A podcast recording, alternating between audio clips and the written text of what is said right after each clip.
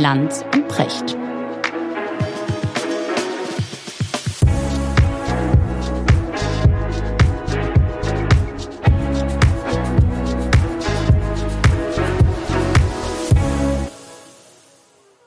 Richard, schönen guten Morgen. Ja, schönen guten Morgen, Markus. Was ist heute ist die Überraschung? Ich frage dich nicht, wo du heute bist, weil ich weiß es schon. Ja, ich bin äh, im Augenblick in Berlin, in Berlin. unterwegs. Ja, genau. Ja, Ich habe im Hintergrund gerade jemanden schwer Berlinern hören. ja, ja, ja. In der du bist im Hotel, ja? ja. Okay. Und, und äh, regnet es in Berlin oder ist, also Hamburg äh, kämpft weiterhin sehr erfolgreich gegen das Absinken des Grundwasserspiegels an. Ja, also Regen wäre ja noch harmlos. Also hier stürmt es. Ja, ja, hier auch, Ja, genau. in wilden, in wilden Böen. Ja, das ist doch ein, ein guter Moment, um sich mal Gedanken zu machen über das ganz Große. Äh, und ich, ich habe mir Über überlegt. die ich stürmische Großwetterlage. Äh, Ja, auch die politische stürmische Großwetterlage. Ich habe ähm, zwischen Corona und zwischen Ukraine-Krise und so weiter ist ein Vorgang fast untergegangen. Ich bin mir sicher, dass das viele Leute gar nicht mitgekriegt haben, nämlich die Wahl des Bundespräsidenten. Und ich sage bewusst die Wahl des Bundespräsidenten, so heißt es ja dann immer, aber ich frage mich, wie demokratisch ist eine solche Wahl, wenn vorher alles schon ausgekungelt ist? Mhm. Und dazu noch ein Satz, nämlich die Frage, leben wir noch in einer Demokratie oder überlassen wir die Politik lieber einer kleinen Führungselite? Kennst du diesen Satz? Aber ich fürchte, das war auch eine Jugendsünde von mir. Das habe ich, glaube ich, mal geschrieben vor langer Genau. Zeit. Das hast du Mhm. vor zehn Jahren geschrieben. Ich habe zwei Essays von dir gefunden, wütende Texte. Mhm. Das war mein Eindruck. Darüber, wie die Wahl zum Bundespräsidenten abläuft in Das stimmt. Land. Das war damals, als ich mich sehr darüber geärgert hatte, wie Angela Merkel, um den letzten äh, Konkurrenten aus dem Andenpakt loszuwerden, Christian Wulff äh, das Amt des Bundespräsidenten angetragen hat. Der war damals gerade Anfang 50, offensichtlich in Niedersachsen schon ein wenig amtsmüde. Und ich habe gedacht, das kann doch nicht wahr sein. Da nimmt man einen Politiker, für den in erster Linie spricht, dass er lange Politiker war, Mhm. und der bekommt jetzt dieses Amt. Und wäre das nicht eigentlich schön, wenn das ein Amt wäre, das Menschen bekleiden würden, die gar nicht unbedingt haben Politiker sein müssen, sondern vielleicht Großes in der Zivilgesellschaft geleistet hätten? Also wenn ich mir so vorstelle, jemand wie Rupert Neudeck, ne, den ich sehr geschätzt und bewundert habe, so jemand würde Bundespräsident. Ich finde, das steht einem besser zu Gesicht als ein amtsmüder Ministerpräsident. Und ich habe mich sehr darüber aufgeregt, wie man das dann ausgeklungelt hat, sich da Mehrheiten verschafft hat und dann ist es ja keine richtige Wahl mehr, weil man ja sowieso weiß, wer gewinnt. Das hat mich Ja. sehr gestört. Ich meine, wenn man sich, wenn man sich dieses Ritual mal anguckt, äh, das, das wirkt ja wirklich seltsam. Ne? Ähm, äh, das ist vorher alles abgesprochen und es geht um das höchste Amt im Staat. Und wir sind eine Demokratie und betonen das auch bei jeder Gelegenheit und wir sind stolz darauf. Und dann wird der Bundespräsident, wird faktisch ausgekungelt, dann holt man sich aber äh, die, die Bundesversammlung dazu, da sind dann ähm, Prominente und weniger Prominente dabei und Fußballer dabei und so, querbeet. Leute aus der Unterhaltungsindustrie und alles Mögliche, ist ja auch alles gut, alles in Ordnung. Aber diese Leute reisen dann nach Berlin und dann wird sozusagen so getan, Ja. als würde man jetzt, ja, in einer großen, sehr, äh, wie soll man sagen, in einer großen Geste würde man jetzt den wichtigsten Repräsentanten dieser Demokratie wählen. Mhm, repräsentativ vom Volk. Ne? Re- Das ist genau. also die Illusion, das Volk Es ist wählt, die weil es ja Illusion von tatsächlich so Demokratie, ist, dass genau. diejenigen, die keine Politiker sind und da wählen, auf Parteitickets segeln. Also man weiß, was die wählen und nur deswegen sind sie da, um das zu wählen, was vorher klar ist. Genau. Weißt du, was du noch in diesem Text in der Zeit, Richard, geschrieben hast? Äh, ich ich lese dir das mal vor, weil ich das wirklich gut fand. Der Text beginnt mit folgendem Satz. Es ist schwierig, einem Menschen etwas begreiflich zu machen, wenn sein Gehalt darauf beruht, es nicht zu begreifen.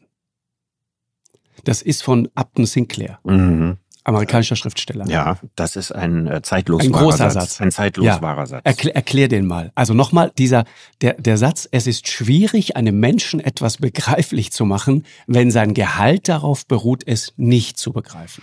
Ja, also wenn jemand äh, unmittelbaren finanziellen Vorteil aus bestimmten Dingen zieht, dann ist er oft nicht in der Lage einzusehen, dass das, was er tut, falsch ist. Weil es einfach naheliegend ist, man ist seinem Geldbeutel im Regelfall enger verpflichtet als tieferen moralischen Einsichten. Mhm.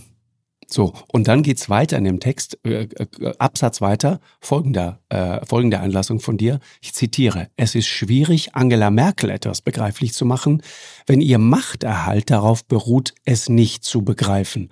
Ein geeigneter Kandidat für das höchste Amt im Staate für Merkel, das ist nicht unbedingt der integerste, der begabteste, der klügste, der eigenständigste, der brillanteste. Ein geeigneter Kandidat aus ihrer Sicht ist jemand, der eben nicht unbedingt der integerste, der begabteste und der klügste ist oder der brillanteste, sondern es ist einer, der aus ihrer Sicht der geeignetste ist, aus ihrer eigenen Sicht der geeignetste ist. Genau. Ja, also das war eben das, äh, sie hatten, sie musste ja immer Angst haben, dass die Jungs aus der CDU, die damals äh, beim sogenannten Andenpakt dabei waren, ne? also die, die, die, die Führenden der Jungen Union damals, für die war äh, Angela Merkel ein Betriebsunfall in der CDU. Und sie hatte das Glück gehabt, dass ziemlich viele von denen sich selbst desavouiert haben. Es war ja damals eine Zeit, äh, wo viele Skandale hatten. Also Roland Koch zum Beispiel, der auch dazu gehörte. Und äh, Angela Merkel ist ja durch eine Verkettung für sie sehr günstiger Umstände überhaupt in diese Position gekommen, dass sie dann tatsächlich Parteivorsitzende wurde, Bundeskanzlerin und so weiter. Mhm. Und sie hat immer diese alten Seilschaften gefürchtet und Christian Wulff war der Letzte, der davon übrig geblieben ist. Und ihm den offensichtlich irgendwo auch vorhandenen Wunsch zu erfüllen, dann Bundespräsident zu werden, bedeutet, der wird ihr nie wieder gefährlich. Und ich habe mir gedacht, so kann man doch in einer Demokratie nicht entscheiden, wer das höchste Amt im Staat, formal jedenfalls höchste Amt im Staat bekleidet, dass da jemand anders entscheidet, auch das wäre doch praktisch, dann kann er mir nicht mehr gefährlich werden. Genau. Ich meine, das ist nicht so richtig demokratisch. Und dann habe ich natürlich darüber nachgedacht und mir gefragt, kann man das Ganze nicht vielleicht demokratisieren? Gibt es nicht andere Möglichkeiten? Muss das eine ewige Tradition sein, dass der Bundespräsident ein Politiker ist? Übrigens hat es da ja auch mal eine Ausnahme gegeben. Ne? Horst Köhler war eigentlich kein Berufspolitiker. Roman Herzog war auch nicht wirklich ein Berufspolitiker. Also es hat ja diese Ausnahmen vorher schon gegeben. Und ich finde die Tradition, jemanden zu nehmen, der nicht einfach, so wie das bei Johannes Rau zum Beispiel war, war jetzt so lange Ministerpräsident, jetzt könnte man seine Laufbahn noch als Bundespräsident krönen. Bei Steinmeier war das ja auch so. Genau. Ich finde, das ist äh, für eine Demokratie nicht der beste Weg, einen Bundespräsidenten zu bestimmen. Ich meine, der Bundespräsident ist ja quasi der, der symbolische Schatzkanzler der Demokratie. Und wenn der auf eine unter Demokratiebedingungen etwas zweifelhafte Art und Weise ins Amt kommt, dann ist das eigentlich ein Widerspruch. Mhm. Ja, ich meine, ähm, wenn man sich da mal anschaut, wer die Leute waren, vielleicht, weißt du, was wir machen, Richard? Wir, wir, gehen mal ein paar der Bundespräsidenten, die wir hatten, durch, weil es echt interessant ist, wenn man sich mal anschaut, wofür die standen, was die auch für, für Ballast zum Teil mitgetragen haben, als sie ins Amt gekommen sind, wofür Christian Wulff dann umgekehrt äh, aus dem Amt äh, ausscheiden musste. Äh, das ist hochinteressant. Äh, und danach würde ich gerne nochmal äh, auf ein anderes Thema kommen, das, glaube ich, unmittelbar damit zusammenhängt. Also der erste war ja nach dem Krieg Theodor Heuss. Mhm. der damals diese vielbeachtete Rede in Bergen-Belsen hielt und damals ja, äh, und das war, glaube ich, für damalige Verhältnisse äh, ziemlich spektakulär, äh, die Deutschen aufforderte, sich mit der Wahrheit auseinanderzusetzen mhm. und ihnen sagte, hört auf mit der Märchen, ihr hättet nichts gewusst. Mhm. Also war sicherlich für die damalige Zeit mutiger, als man sich vorstellt. Na, heute ist das selbstverständlich. Also heute genau. so zu tun, als hätte äh, der größte Teil der Bevölkerung nicht geahnt oder gewusst, was mit politisch unliebsamen Personen passiert, was mit den Juden passiert, was mit äh, anderen Menschen passiert, die nicht ins Konzept der nationalsozialistischen Ideologie passten.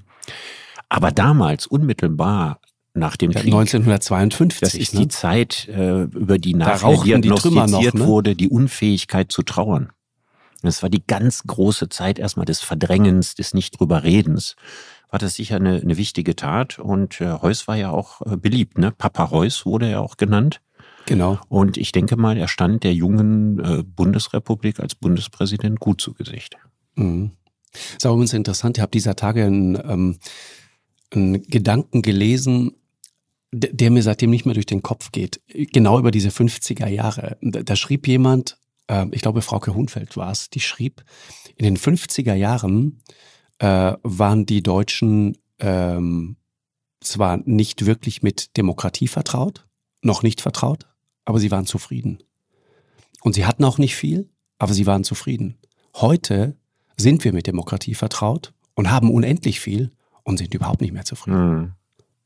Ja, ich denke, die, die Generation wusste, wie furchtbar es sein kann. Ja, weil sie den Krieg und ähm, Teil eines äh, Staates zu sein, der die größten Verbrechen der Menschheitsgeschichte auf sich geladen hatte, weil das alles noch ganz, ganz frisch und in Erinnerung war. Und man war irgendwie an irgendwo, an irgendeiner Stelle Teil des Ganzen gewesen. Genau. Und die berühmte Stunde Null, die Gründung der Bundesrepublik, war ja keine Stunde Null. Ich meine, das wurde von, alles von Menschen gemacht, die auch vorher eine Biografie hatten und von dem vielen auch in Deutschland gewesen waren und irgendwo eine Rolle gespielt haben.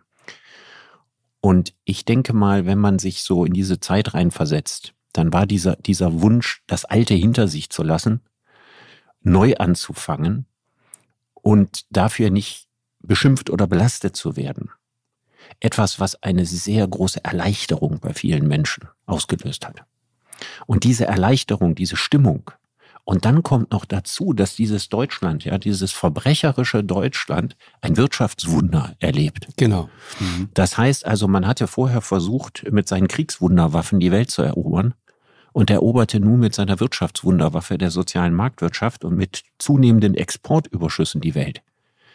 Dieser Wechsel vom Hakenkreuz zum Mercedesstern, der gab vielen Menschen die Möglichkeit, weiterhin stolz auf Deutschland zu sein. Genau, genau. Ja, man denke auch an das Wir sind wieder wer der Fußball-Weltmeisterschaft in Bern. Und dieses irgendwie das Gefühl, wir sind davon gekommen, ja, und es geht uns wieder gut diese Erleichterung, die dahinter war, die hat, glaube ich, dieses positive Klima äh, ausgelöst. Wobei man auch sagen muss, über die negativen Dinge wurde eben auch fast nicht gesprochen. Ne, die meisten Väter, die aus dem Krieg zurückgekehrt waren, haben darüber nicht geredet. Und wenn ich mit meinen Großeltern darüber geredet habe, meinen Großvätern, die haben zwar darüber geredet, aber das klang dann auch alles immer so harmlos und das war so, mhm. so onkelhafte Anekdoten, die erzählt wurden. Das wirkte nie wie eine tiefe Auseinandersetzung mit dem, was man da erlebt hat, sondern da war auch viel Verdrängung im Spiel. Was übrigens interessant ist in dem Zusammenhang, das habe ich erst gelernt, als ich mich immer wieder mit, mit Holocaust-Überlebenden unterhalten habe, auch dort wurde unfassbar verdrängt. Unfassbar verdrängt. Man hat nicht darüber gesprochen. Auch nach Gründung des Staates Israel wurde darüber nicht gesprochen. Die meisten mhm. Holocaust-Überlebenden, die, die es ja auch noch gibt in Israel, äh, die, die haben bis heute eigentlich erleben müssen, dass dieser Teil ihrer Biografie, der sehr schmerzhaft war, weil man denen eigentlich ihre besten Jahre, ne, ihre Jugend- und Kinderjahre, hat man ihnen zum Teil geraubt. geraubt. Das heißt, nicht nur diese, diese schöne Zeit, die Jugend ja auch ist, geraubt, sondern ja auch die Möglichkeit, eine Berufsausbildung zu machen, zu studieren ja. und so weiter. Die ja. wurden wirklich um ihr Leben betrogen. Und auch, das, das wusste ich nicht, es war mir nicht klar, auch die konnten nicht darüber reden. In Israel, in diesem neuen Staat, der ständig sozusagen in dieser Verteidigungshaltung war, und, und versuchte einfach irgendwie auf die Beine zu kommen, auf diesem ausgetrockneten Stück Land, das man ihnen überlassen hat, das irgendwie urbar zu machen. Da, man, man hat dort nichts davon hören wollen. Ja. Ja, vielleicht ist es ein ganz normales menschliches Bedürfnis, so unsägliche Verbrechen, wie man die erlebt hat, einfach wirklich erstmal wegzudrängen. Ne? Ja, und ich glaube, psychologisch ist es die Scham der Opfer. Hm. Ja, es ist gut möglich. Ja. Das ist übrigens, du hast gerade vorhin, äh, das fand ich interessant, ich habe ja in deinem kommenden Buch gelesen, ich ja. habe ja die Fahne schon, weil ich den Autor ganz gut kenne, äh, über, über die Arbeit. Ein, ein fantastisches Buch, das dir da gelungen ist. Äh, 500 Seiten, Wahnsinn. Und diese Formulierung, Hakenkreuz äh, gegen Mercedes-Sterne eingetauscht, die, das schreibst du dort. Genau das. Ja, und auch, dass der, dass der, der braune Mief, ja, durch den schwarzen Mief des Katholizismus ersetzt wurde. Exakt, exakt. Ja, und, und die, mein Vater sagte immer, die haben die ihre SA-Uniform äh, äh, eingetauscht gegen schwarze Anzüge mit silbernen Krawatten. Weil das zum Teil das eben die gleichen hart. Leute waren. Das geht nicht für jeden, aber es, ich war sagen, natürlich muss man wirklich unbeträchtlich. Ne? Es war aber keine mhm. unbeträchtliche Zahl von Würdenträgern und Amtsträgern, die ja eben auch schon im Dritten Reich das Gleiche gewesen waren. Ja, wir, wir, wir wissen das von, von, ich kenne viele Politikerbiografien, wo das ja völlig bekannt ist, dass das so war. Genau. Weil man dieses Führungspersonal für diese Ämter, Ja, bis hin zu Regierungspräsidenten und Ministern und Juristen, ja, weil man gar keine anderen hatte. Genau.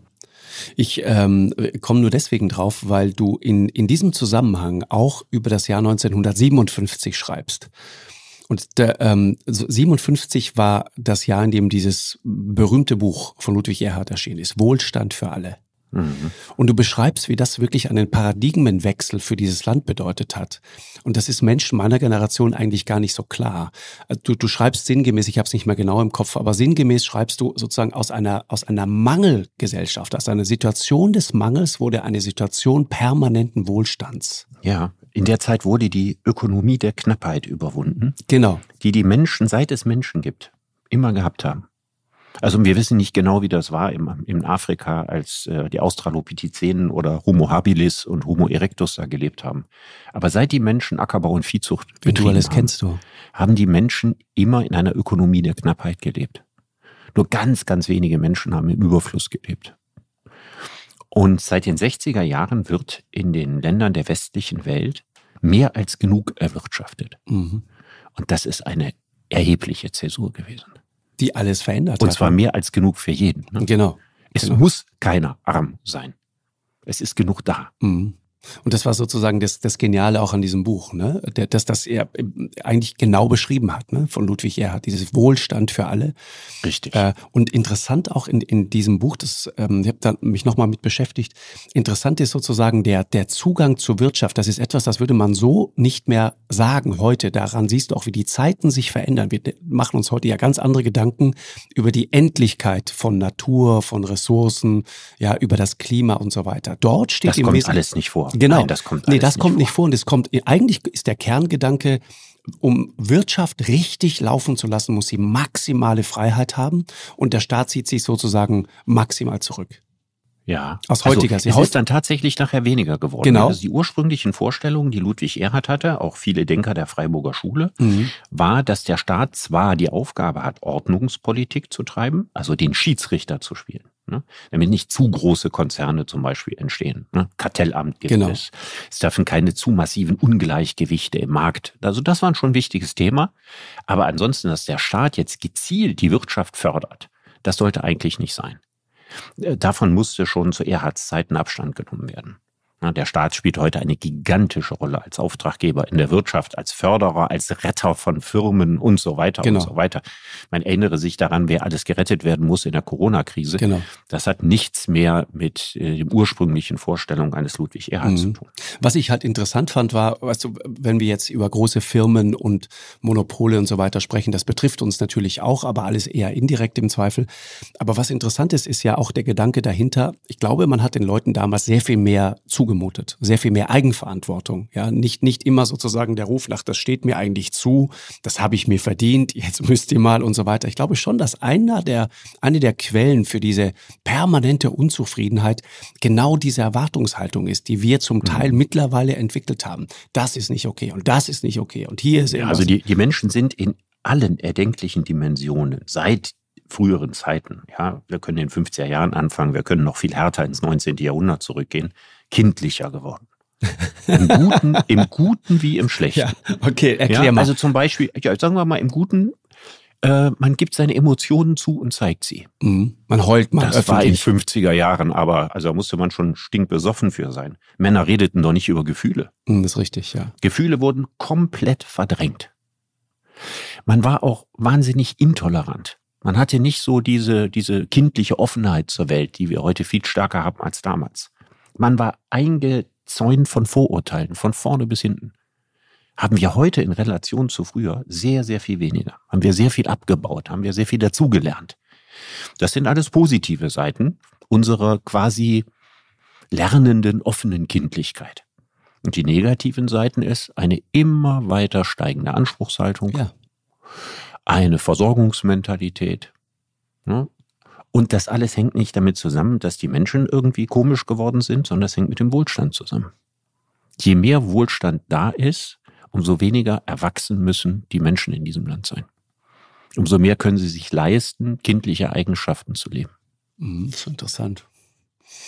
Immer der gilt natürlich nicht für alle, muss man immer einschränkend dazu sagen. Ne? Es gibt gibt viele Leute, die kämpfen, aber äh, diese Unzufriedenheit ist schon Thema. Ich habe ich hab, ähm, vor Jahren und immer wieder ähm, zum Beispiel Afrika bereist, auch Indien bereist, wo du wirklich, ich, ich erinnere mich an eine Situation in, in, in Südindien, da habe ich mal eine Frau fotografiert mit hellblauen, strahlend leuchtenden Augen.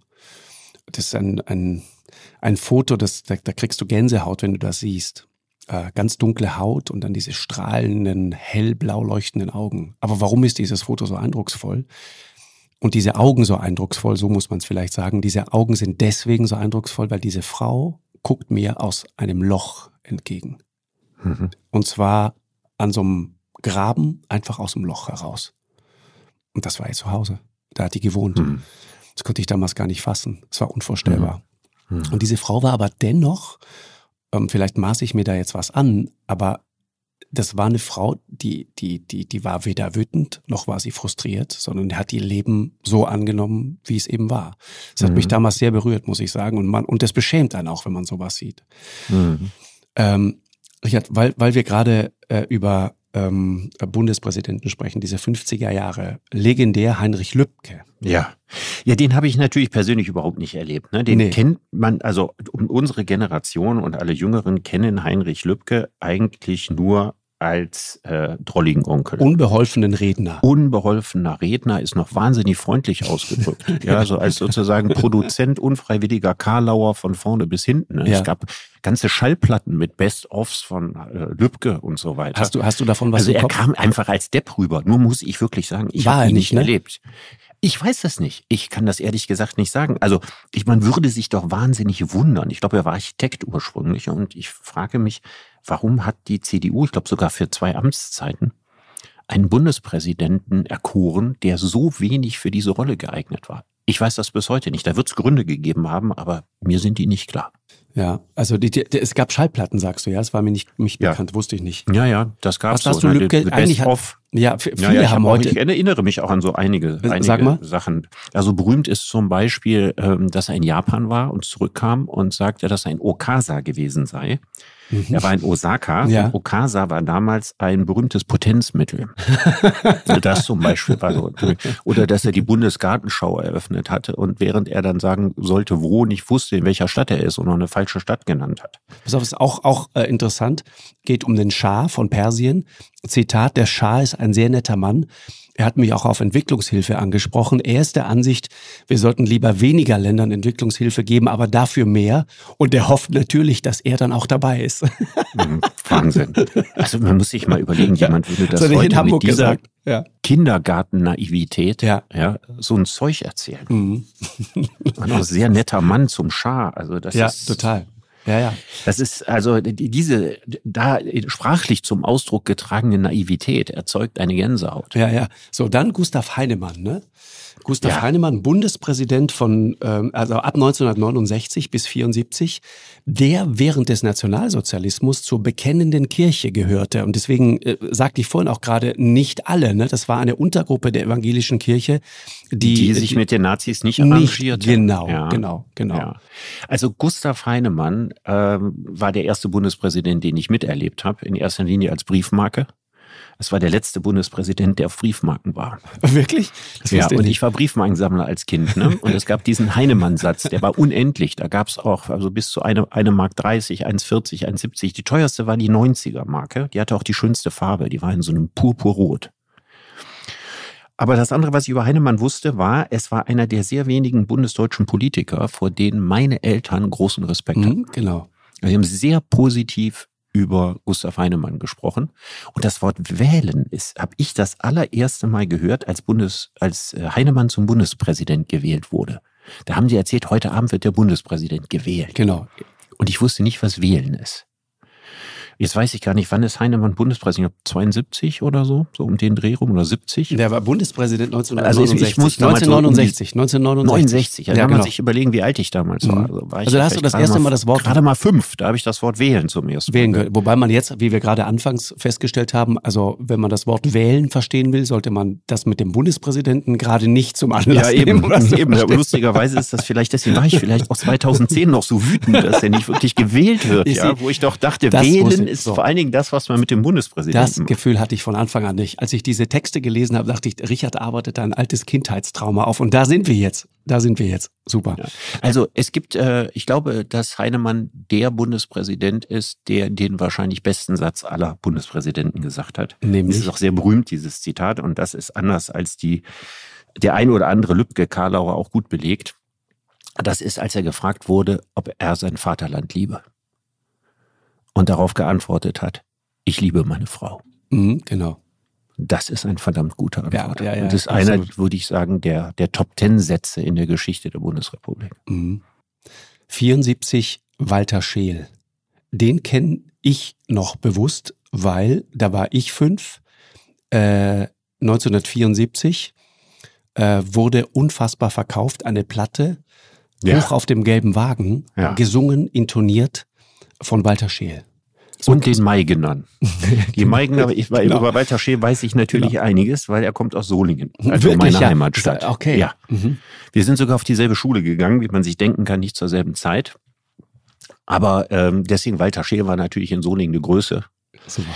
Und äh, die Maigener waren der glaube ich, älteste oder bedeutendste Gesangsverein in Solingen. Solingen hatte also eine starke Gesangsvereinstradition. Warst du, aber nicht, warst du aber nicht drin, oder? Hast du mal? Nein, nein, nein. Ich äh, war ganz schlecht im Singen in der Schule. Also du kannst gar nicht singen?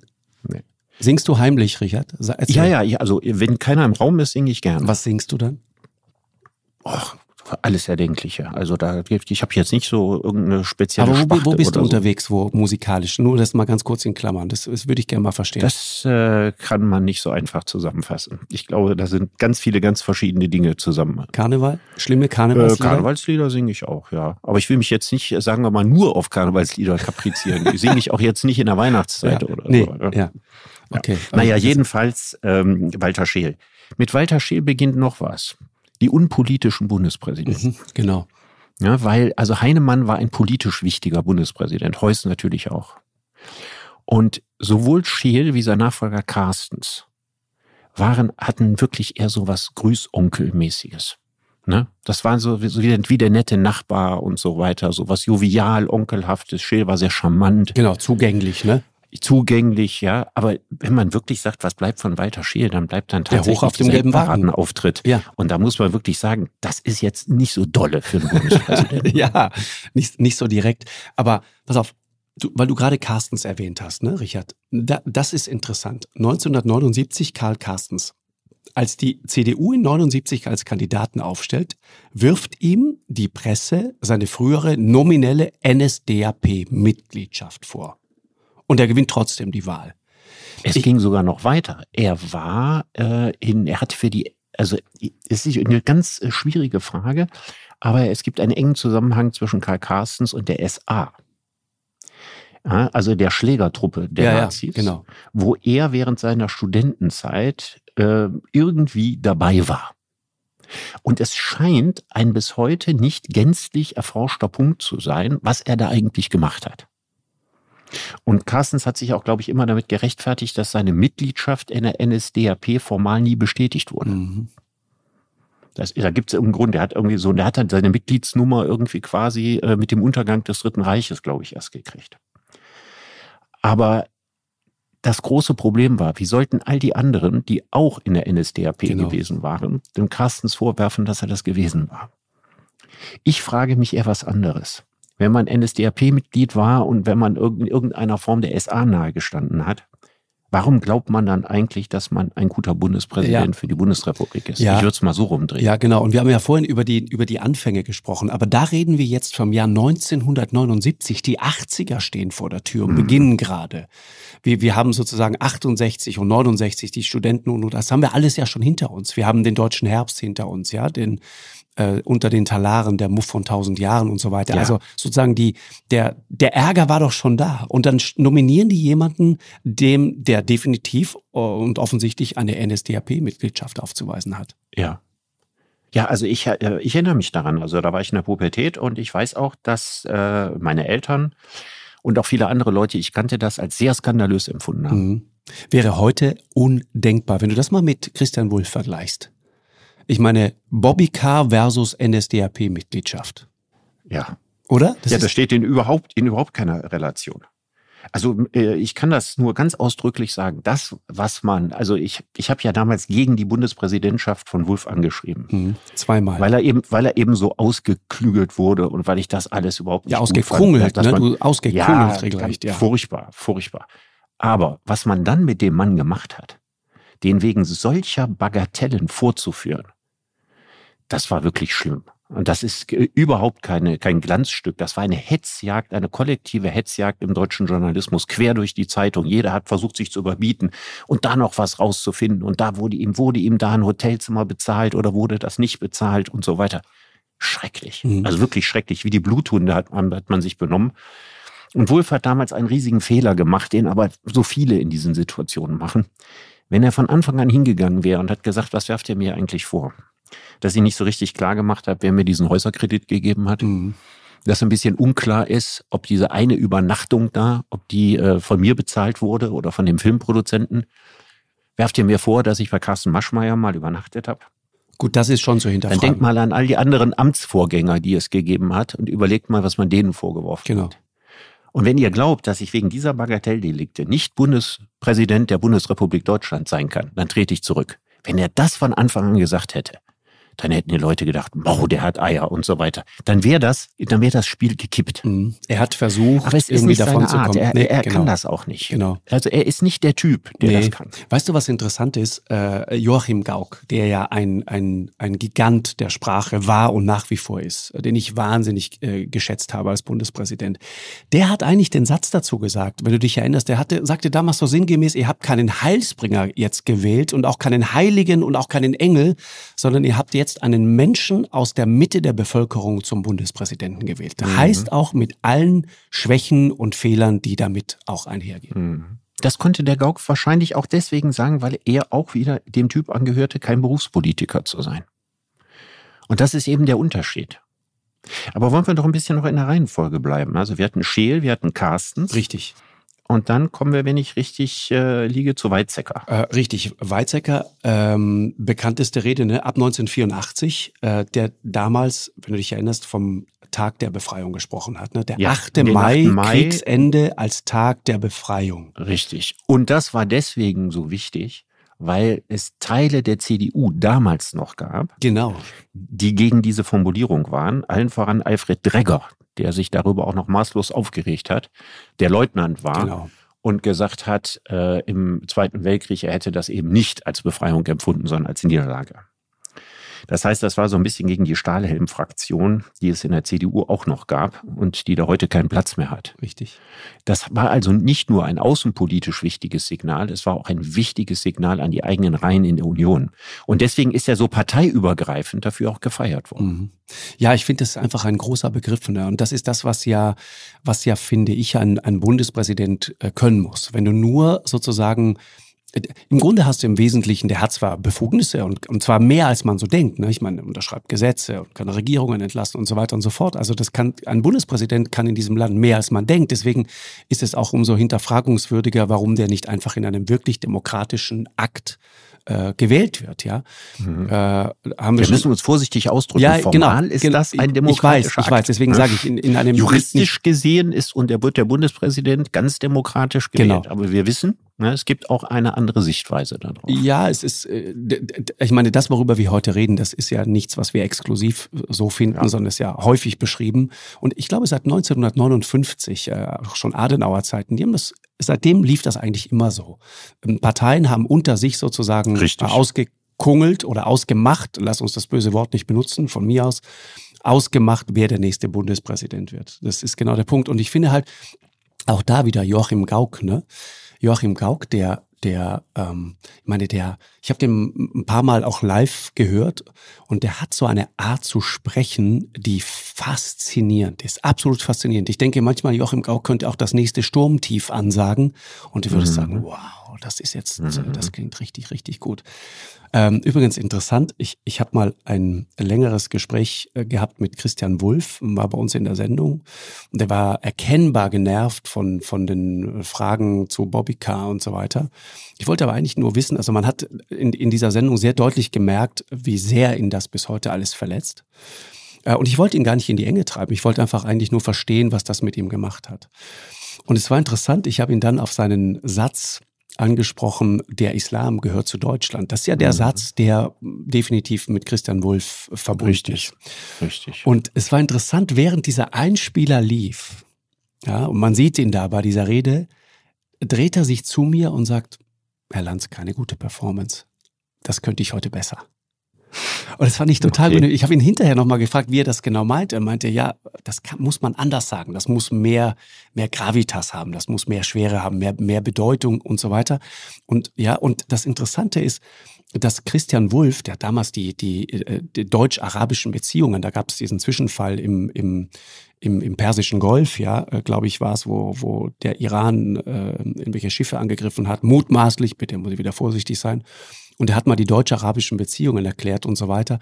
Und das war der Abend, an dem ich dachte, so schade, dass Christian Wulff, der wirklich ein, ein unglaublich tiefes Verständnis von Politik und auch von Weltpolitik hat, dass dieser Mann in der deutschen Politik keine große Rolle mehr spielt. Ist ein völlig verkannter Politiker.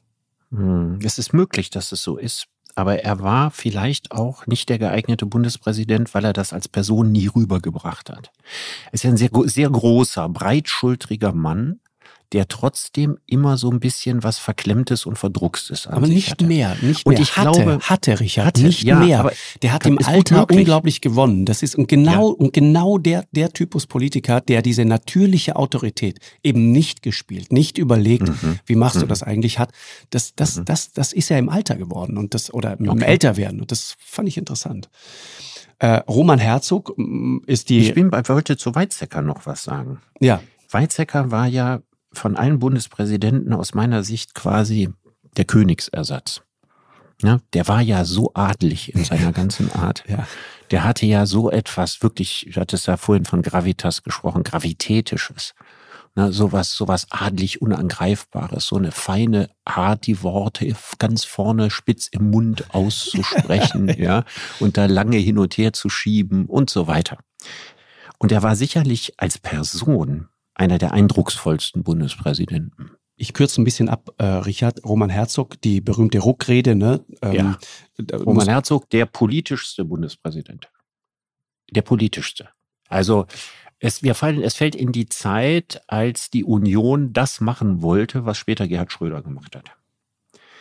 Ähm, also Agenda quasi 2010 meinst du, ne? Die, ja, Genau, wenn man Reform, allgemeiner mit dem sozial- großen Wort sagt man die neoliberalen Reformen, Genau. also Deregulierung der Märkte. Ne? äh, Veränderung äh, von Arbeitslosengeld und Sozialhilfe, Harzreform. Genau. Ich meine, und so. 94, Das sind ja ne? alles nicht einfach nur Ideen von Gerhard Schröder gewesen, sondern das haben ja viele europäische Länder auf ähnliche Art und Weise zur gleichen Zeit Ja, gemacht. ich weiß, ich habe, das war und die 96. Union wollte das machen und Genau. Oskar Lafontaine hat das als Oppositionsführer verhindert. Mhm. Was er dann später selber, naja, erst Seine mitgetragen Partei hat hat und es dann, gemacht. Er genau, selber, er selber, genau. Ja, er selber hat es nicht mitgetragen. er ist sich da in Er hat's gewisser nicht Weise treu geblieben, ne? Ist sich in gewisser Weise, ja, was nee, das er hat angeht, sich da konsequent treu Ja. geblieben, aber das führte halt dazu, dass er in ganz kurzer Zeit äh, seinen Posten als Finanzminister ne, wieder, Genau. wieder verlassen Genau. musste.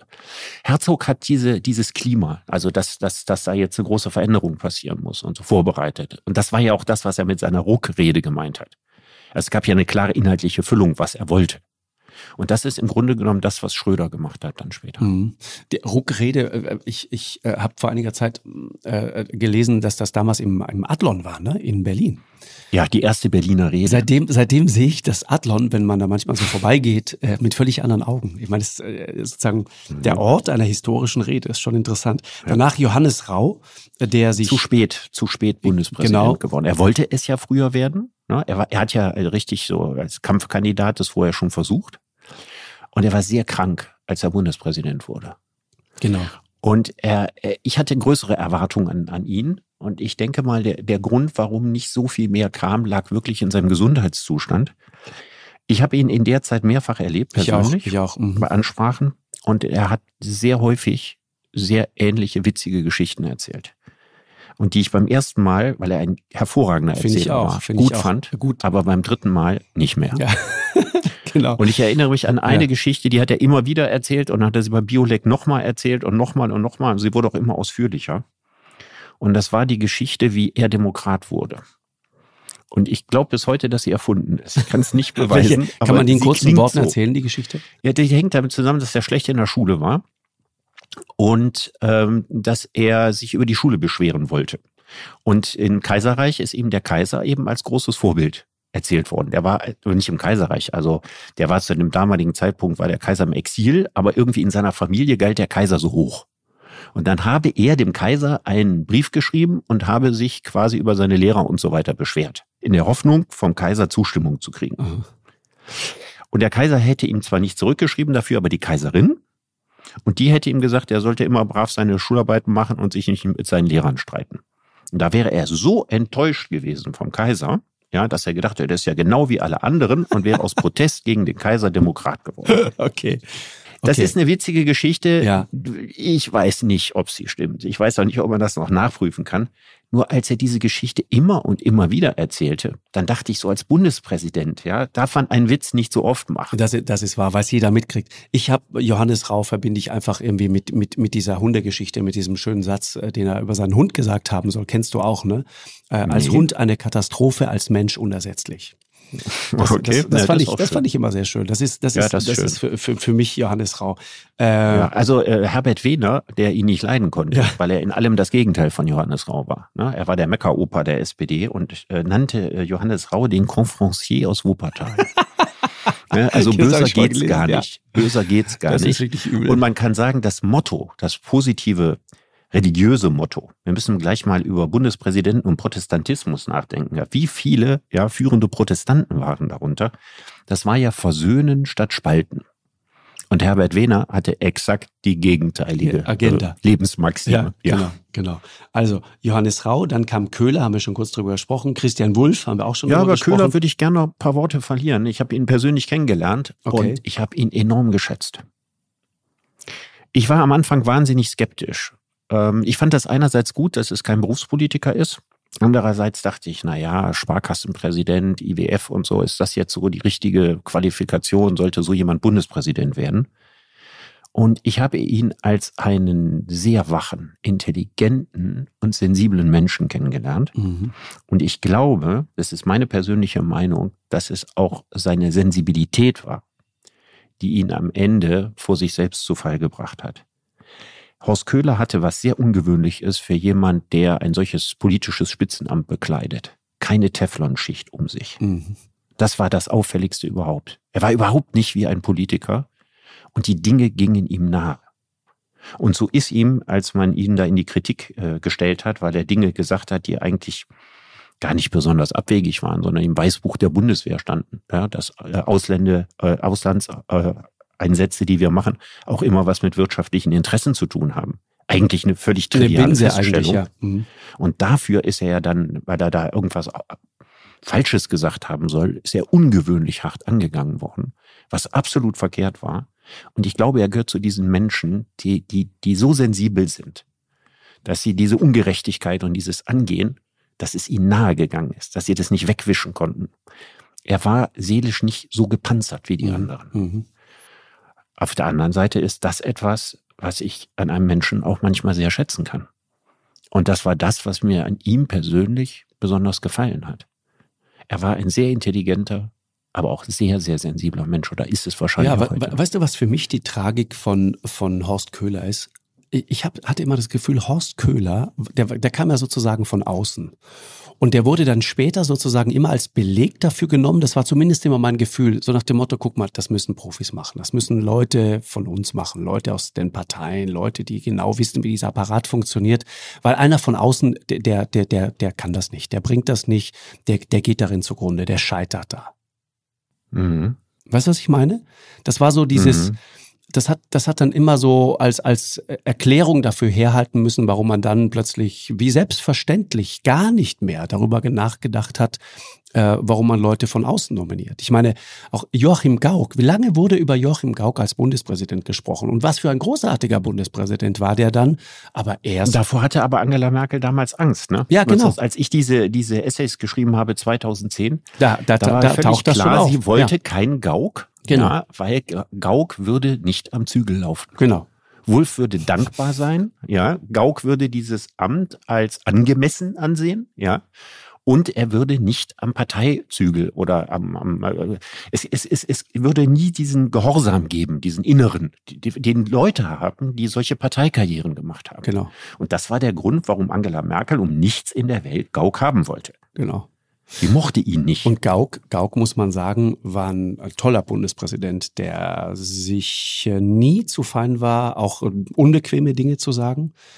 Der äh, Stichwort Olympische Spiele, du erinnerst dich, hat damals in mhm. Sochi mhm. abgesagt. Das, das wurde als Kritik an der russischen Menschenrechtspolitik interpretiert. Mhm. Der hat in der Flüchtlingsfrage damals, als es fremdenfeindliche Gewalt äh, damals vor allen Dingen in Ostdeutschland gab, von Dunkeldeutschland gesprochen. Ja, ja das, das musst du dich jemand, trauen. der selber aus Ostdeutschland ja, kam. Ja, das musst ja. du dich trauen. Äh, oh ja. Ne? Oder auch, auch in, der, in der Flüchtlingsfrage ganz grundsätzlich, unser Herz ist weit, doch unsere Möglichkeiten sind endlich. So das heißt, das mhm. ist, das ist ein anderer Satz als wir schaffen das.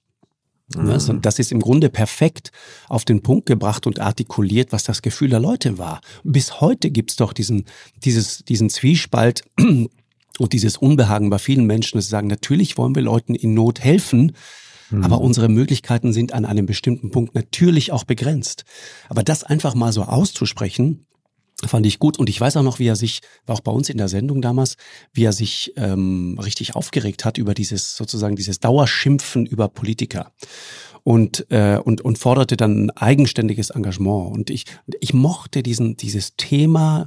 Ich, ich weiß, in, in Berlin gab es viele, die damals immer sagten, der, der redet immer nur über die Freiheit und so weiter. Es gab, gab auch Leute, die sich äh, ja, ein bisschen darüber lustig gemacht haben, wenn Joachim Gauck aus seiner Biografie vorgelesen hat, dann hat er immer zuverlässig an den gleichen Stellen ein Tränchen der Rührung verdrückt. Mhm. Das konnte der. Der war dann so gerührt mhm. von seinem eigenen Text und seiner eigenen Geschichte, dass er immer wieder an derselben Stelle ein bisschen gerührt war. Okay, kann man sagen, ist pathetisch, aber ich habe den anders kennengelernt. Der ist so.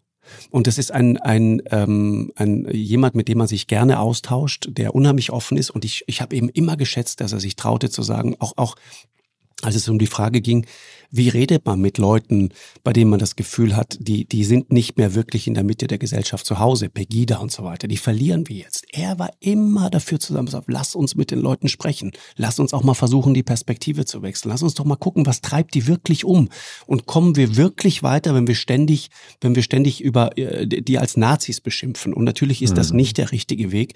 Deswegen, um abschließend darauf nochmal zu kommen, Frank-Walter Steinmeier, ähm, das, das, ich habe das Gefühl, der sucht irgendwie noch nach seinem Thema und dieses, dieses, äh, der Satz neulich auch zum Thema Impfen, was sollen wir denn noch machen? So diese, dieses, dieses Vorwurfsvolle an, an, an Bürger. Ich, das ist eine mhm. Haltung, die mir persönlich nicht so richtig gefällt. Ich nee, weiß auch nicht, ob die mir, gut ist. Mir auch nicht so recht. Also ich bin ihm auch persönlich begegnet.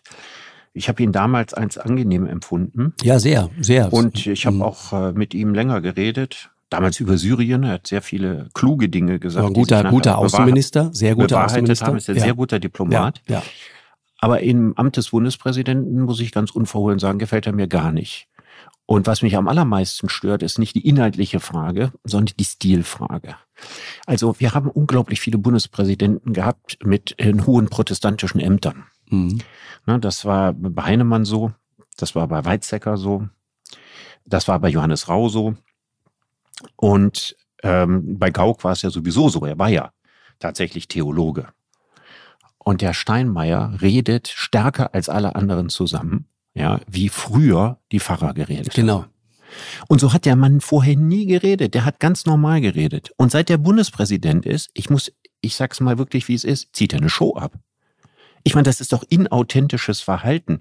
Alles stets mit einer solchen Gravität zu sagen. Also, das ist doch fake. Ich verstehe schon, ich, eine gewisse ja, Würde gehört sagen, zu diesem Amt. Sagen, ja.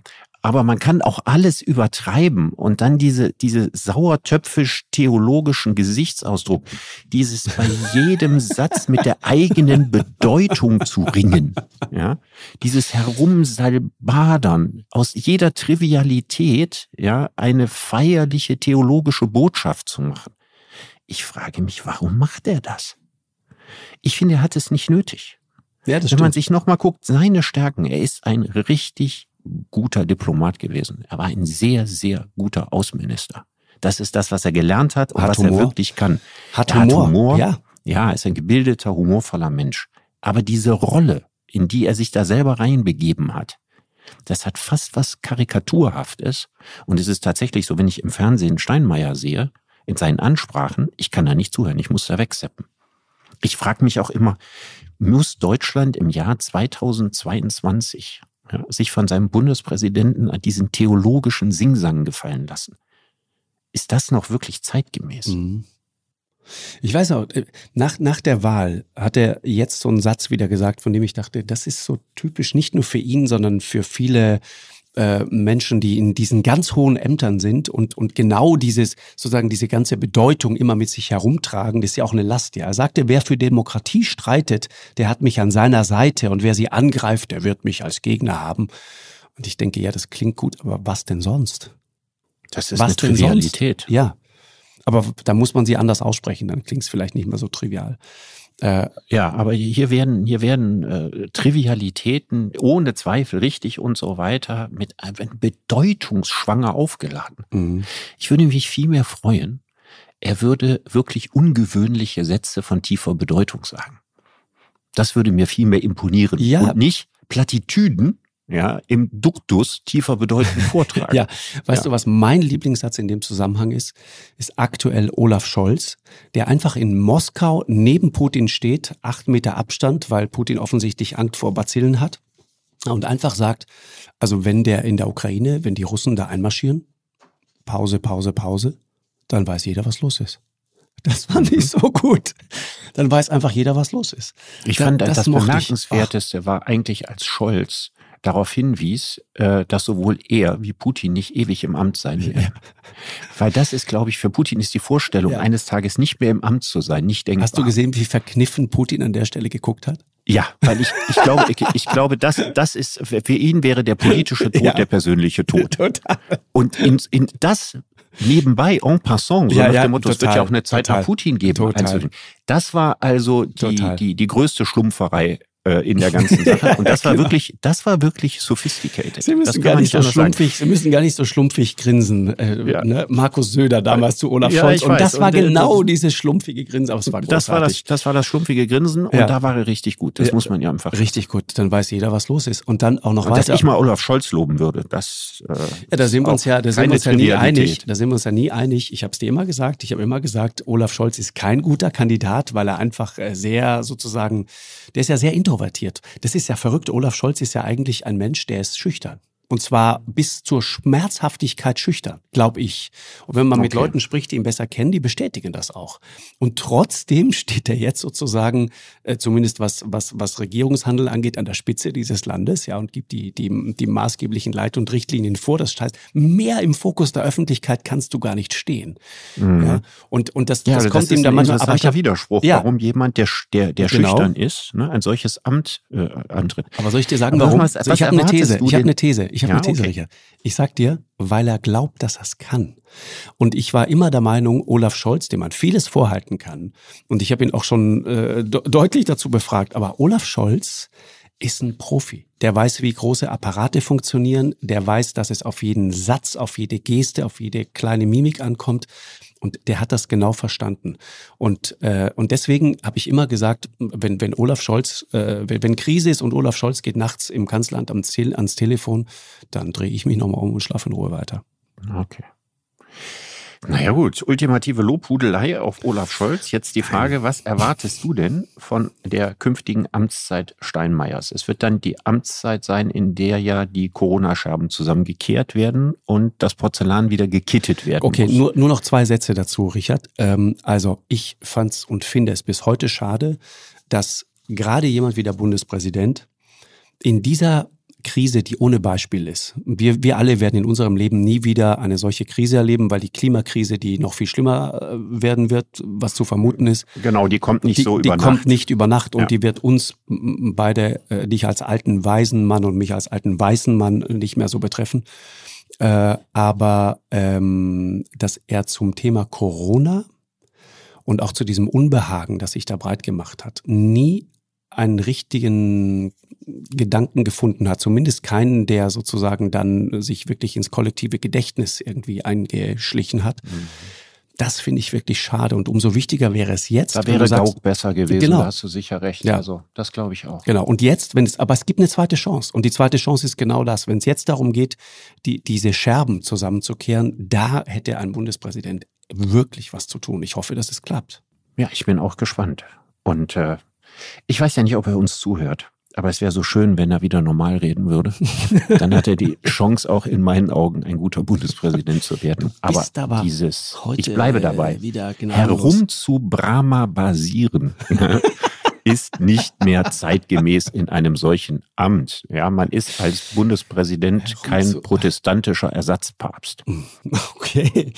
Herum zu Brahma basieren. Das nehmen wir jetzt mal so mit als Wort des Tages. Ja. Und ich habe übrigens noch ganz kurz einen Hinweis. Ich würde gerne mal mit dir darüber reden, Richard, in einer der nächsten Folgen. Ich habe heute Morgen mit einem sehr geschätzten Kollegen von der Zeit, mit Martin Machowetz, kurz gesprochen. Der ist ein Kollege des Leipziger Büros in, in der Zeit. Äh, der ist jung, 34 Jahre alt, ein, ein brillanter Journalist, ein brillanter Ostdeutschland-Erklärer. Und ich habe ihn gefragt, ob es einen Zusammenhang gibt zwischen sozusagen Pegida und der Art und Weise, wie unser Bundespräsident gewählt wird. Und er sagte, du wirst lachen, aber das ist einer der Vorwürfe, die ich mit am häufigsten gehört habe. Dass die mhm. Leute sagen, äh, als vermeintlichen Beleg, vermeintlich, ne, als vermeintlichen Beleg dafür, dass unsere Demokratie nicht mehr richtig funktioniert, sagen sie, pass auf, guck dir doch an, wie unser Bundespräsident gewählt wird. Der wird hier ernannt. Das ist ja, da, da wird ja was ausgekungelt. Das mhm. nehmen diese Leute äh, um zu erklären, warum die Demokratie dysfunktional geworden ist. Hm. Also es ist auf jeden Fall völlig überflüssig, sich an dieser Stelle so angreifbar zu machen, wie man das gegenwärtig genau, macht. Genau. Weil es müsste nicht sein. Es müsste nicht sein und, und also es darf keinen ganz wilden Kampf geben. Also wenn es einen unglaublich wilden Kampf gibt, so wie bei diesen Kandidatenturnieren, ne, die die SPD, diese Let's Dance-Veranstaltungen, ne, die die da gemacht haben, als sich immer Pärchen miteinander be bewerben ja, mussten. Genau. Und am Ende kamen Herr Borjans und Frau Eskin so beschädigt da oben an, dass man von ihnen auch nicht mehr viel gehört hat. Oder die all diese Rennen, die man da gemacht hat, bis Kram-Karrenbauer stattfand, äh, feststand oder Laschet, das hat diesen Kandidaten immer geschadet und nichts genützt. Und man sollte daraus nicht einen, einen, einen großen spektakulären nee, keine Casting Kampf ne? machen. Ja. Ne? Also man muss, es, genau. es, es, es, es muss die in ein gewisses äh, Grundmaß äh, an Gravi äh, Gravität. Ja, an Würde auch, ne? Würde genau. ja behalten. Das sicher. Das sicher. Aber ich würde mich vor allen Dingen darüber freuen, wenn man verdiente Personen aus der Zivilgesellschaft nominieren würde. Ja, und dann können das ja die, die Parteien machen. Und äh, dann entscheiden die Politiker nicht mehr nach Parteiräson, sondern je nachdem, wen sie davon am besten finden. Also je weniger die Menschen, die da gewählt werden, einer Partei angehören, umso weniger wäre man als Wählender abhängig davon, im Sinne seiner Partei zu stimmen. Und das würde dem Bundespräsidenten sehr, sehr gut tun. Und das würde die Würde eher erhöhen und nicht schmälern. So, jetzt hast du fast so gesprochen wie Frank-Walter Steinmeier. Richard, das, danke äh, dir sehr. Das hat ja. Freude gemacht. Äh, viel gelernt heute. Ähm, wir hören uns nächste Woche und dann reden wir vielleicht mal darüber in einer der nächsten Ausgaben, Richard, woher diese Wut kommt. Ja. Spannendes ähm, Thema. Sehr spannendes Thema. Dank dir sehr. Ja, Bis bald. Dir auch. Mach's gut. Ciao, Tschüss, Markus. Ciao, ciao, ciao. Eine Produktion von M 2 und Podstars bei OMR im Auftrag des ZDF.